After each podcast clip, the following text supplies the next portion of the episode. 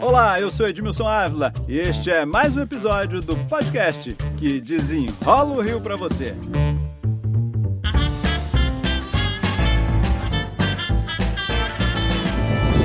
Chuvas torrenciais frequentes, alagamentos, deslizamentos, ondas de calor, aumento dos dias quentes. Para desenrolar este assunto, eu convidei o jornalista, professor e escritor André Trigueiro. André, nós estamos diante é, de eventos extremos. Estamos diante de eventos extremos, são muitas as evidências que confirmam aquilo que cientistas do clima estão uh, diagnosticando há pelo menos 20 anos. Aqui no Rio de Janeiro, por exemplo, verão do ano passado, o Instituto Nacional de Meteorologia detectou a série histórica de temperaturas mais altas registrada em janeiro de 2019 foi recorde em relação a desde o início das medições há um século. Já que você lembrou do ano passado, vou lembrar também que no ano passado nós tivemos uma chuva foi considerada a maior dos últimos 22 anos, com 10 mortes.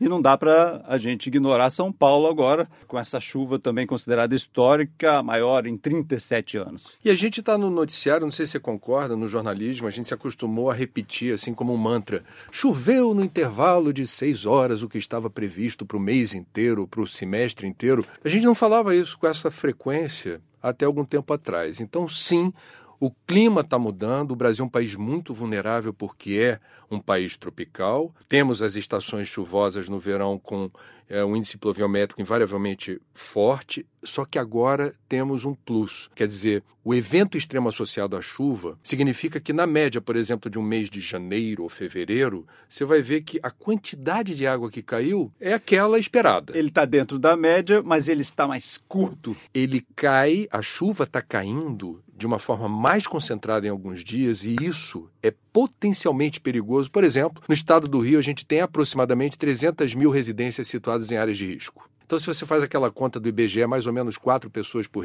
residência, a gente está falando de mais de um milhão de pessoas que estariam situadas em lugares que são vulneráveis. Então, primeiro problema, a gente está num ano eleitoral. A gente vai votar para prefeito. Prefeito que não tem proposta clara, objetiva, de preferência minimamente orçada, para que essas pessoas situadas em áreas de risco tenham um destino mais digno que não ficar na apreensão durante uma tempestade esperando o alto-falante dizer saiam de suas casas.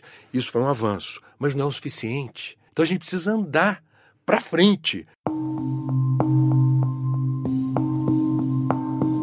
Porque o rio é vulnerável, quando chove muito forte, você sabe disso, se tem aquela coincidência. Ainda que as galerias de água pluvial e bueiros estejam desentupidos, o aguaceiro vem, só que dá azar de pegar um maré alta essa água não tem para onde sair. Isso quer dizer é aceitar que temos agora eventos extremos, que parece que não aceitamos ainda, estamos tratando ainda como tratávamos no passado, e além disso, preparar as cidades para isso. É isso. Outra notícia frequente que a gente tem dado ao final de um ano, passa o pente fino no orçamento municipal e a gente vê que a verba que estava destinada para prevenção de enchente, contenção de encosta, desentupimento de bueiro, invariavelmente os prefeitos uh, todos apertadíssimos de grana, eles não cumprem o que está no orçamento. Aí quando vem um dilúvio desses, só para os nossos amigos aqui do seu podcast terem essa referência, passou de 50 milímetros, que é uma forma da gente fazer a contagem do volume de chuva, já é uma chuva potencialmente destruidora.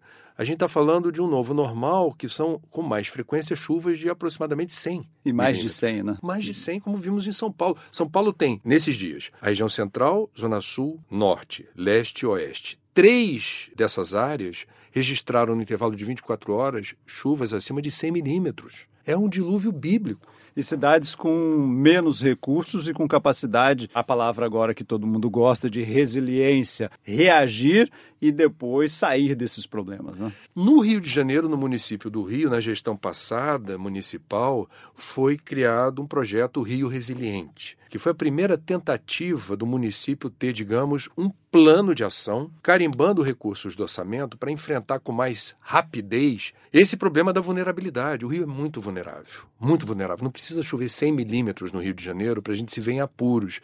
Então, esse programa foi descontinuado e nós precisamos ter um norte magnético da bússola. São muitas as prioridades que o Rio de Janeiro tem, mas essa precisa estar no radar do governante dizendo, ainda que os meteorologistas digam, não, esse verão não vai ter tanta chuva, faz o dever de casa, porque vai que no índice do mês, como falamos há pouco. É, choveu menos, mas quando choveu, vem cântaros. E como você falou, enfim, precisamos de projetos a longo prazo. Não há dinheiro para tudo, não há dinheiro para todas as regiões, há dinheiro para prioridades e precisamos fazer isso governo após governo. E quando não faz, vejamos São Paulo. São Paulo é a cidade mais densamente povoada e rica do Brasil. Só a CEAGESP, que é a CEASA deles, um dia parado, custa 12 milhões de reais. E depois vem a, a, a, consequência dos preços dos hortifrutis, de tudo aquilo fica mais caro. Trazendo aqui para o Rio de Janeiro, nós temos a Niemeyer fechada há quanto tempo? Ah, quanto Isso. estamos perdendo em engarrafamento, quanto estamos perdendo de vida nos longos trajetos que deixamos de fazer. A gente não pode mais, Edmilson, me permita, eu não vou aqui falar, não é uma questão ideológica de direita, esquerda ou centro. O Rio de Janeiro não merece mais prefeito analfabeto ambiental e vereador que se esmera em prometer o que nunca cumpre. A gente precisa de pessoas públicas em cargo de comando responsáveis por uma cidade vulnerável. E não sei mais o que precisa acontecer para a gente se dar conta disso. Eu acessei outro dia um estudo no site da prefeitura feito também na gestão passada, em parceria com a Universidade Federal do Rio, mostrando assim, na linha do tempo, o que aconteceu de mudanças mensuráveis no clima e nos fenômenos da natureza. Dois indicadores me impressionaram muito. Nos períodos de ressaca, as ondas do mar da década de 60 para cá estão 20 centímetros acima do que era a média 50 anos atrás. E a gente ganhou mais 7, 8 dias de estiagem por ano. Essa mudança do ciclo da chuva, portanto, não é chute, é mensurável. Então, nesse período horroroso da gente ter surto de sarampo, porque tem pai que acredita em verborragia nas redes sociais dizendo que faz mal para os filhos, terraplanismo e outras bobagens, a gente precisa acreditar na ciência. Vamos olhar aí para o que a gente pode fazer já nesses eventos extremos. Precisamos reduzir a impermeabilização, por exemplo? A gente precisa ter calçadas permeáveis, os rios do Rio de Janeiro todos canalizados, Rio Carioca, Rio Maracanã. Belo Horizonte teve quase 60 mortos em janeiro, porque canalizaram de forma é, estupidamente irresponsável os rios da cidade. Então, o Rio de Janeiro é assim, né? Cheio de aterro, tinha muitos canais no passado, canais que desapareceram ou que hoje a gente não está enxergando mais, que estão debaixo aí da, de alguma tubulação aí embaixo. Né? Na área das Vargens, você conhece aquele projeto que liberou construção civil numa área que é, digamos, a esponja da cidade. É uma área que, se for tamponada, tem relatórios da COP que confirmaram isso, e já começou construção civil por lá. A especulação imobiliária está forte por lá.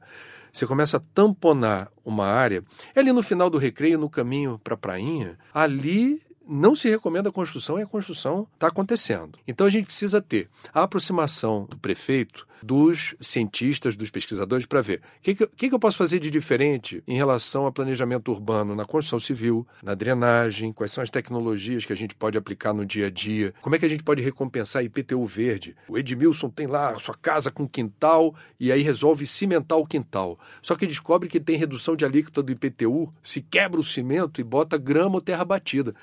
Outras cidades têm isso. Você remunera o contribuinte quando ele faz a parte dele para ajudar a cidade. Então, tem muitas providências para e passo com a recomendação dos cientistas para a gente, na linha do tempo, no longo prazo, começar a reduzir essa pressão de uma tempestade, a água sobe rápido e vem enchente, destruição e morte.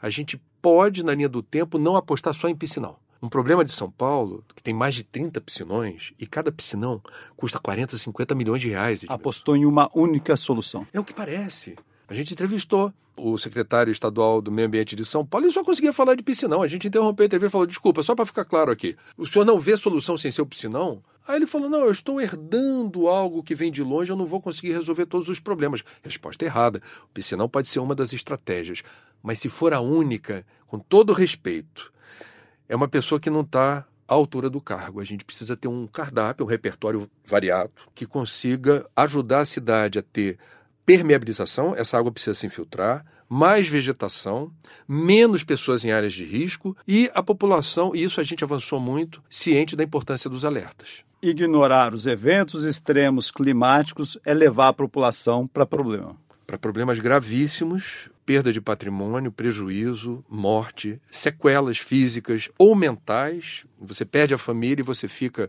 em depressão, isso é muito comum. E a gente tem uma cidade que precisa ser ter um nível de segurança, os protocolos de segurança em relação a eventos extremos compatível com a nossa beleza. A gente tem que ser conhecido para o mundo como um lugar que é tão lindo quanto ciente dos riscos e por isso faz o dever de casa. Dá para fazer. Essa é a cidade da Rio 92. Essa é a cidade da Rio mais 20. A gente tem técnicos assim na UFRJ, na UERJ, a gente tem expertise, conhecimento e dinheiro nem sempre é a única razão para a gente não estar tá fazendo as coisas. Eu acho... E está virando uma cidade de tragédias verão a verão. E isso é algo que a gente deve começar a combater agora nas eleições. Eu tô ligado, eu sei que você também tá. Candidato que vier com lorota na hora de apresentar proposta para a cidade, quando o assunto for eventos extremos, não tem meu voto. Candidato sem proposta, candidato que não tenha um olhar para o dinheiro também. Tem o dinheiro para prometer rios e fundos. Não, não tem. Tem que ser algo possível e algo que precisa ser perseguido sempre. Né? Sempre. A gente está aqui para isso, né, Edmilson? Quantas eleições a gente já cobriu cobrando desses caras? Vamos continuar. André Trigueiro, jornalista, professor, escritor, muito obrigado pela presença. Prazer, querido. Este podcast teve gravação de áudio de Guto Goulart edição e sonoplastia de Lucas von Seehausen. E eu, Edmilson Ávila, toda semana desenrola um assunto aqui para você. Até o próximo!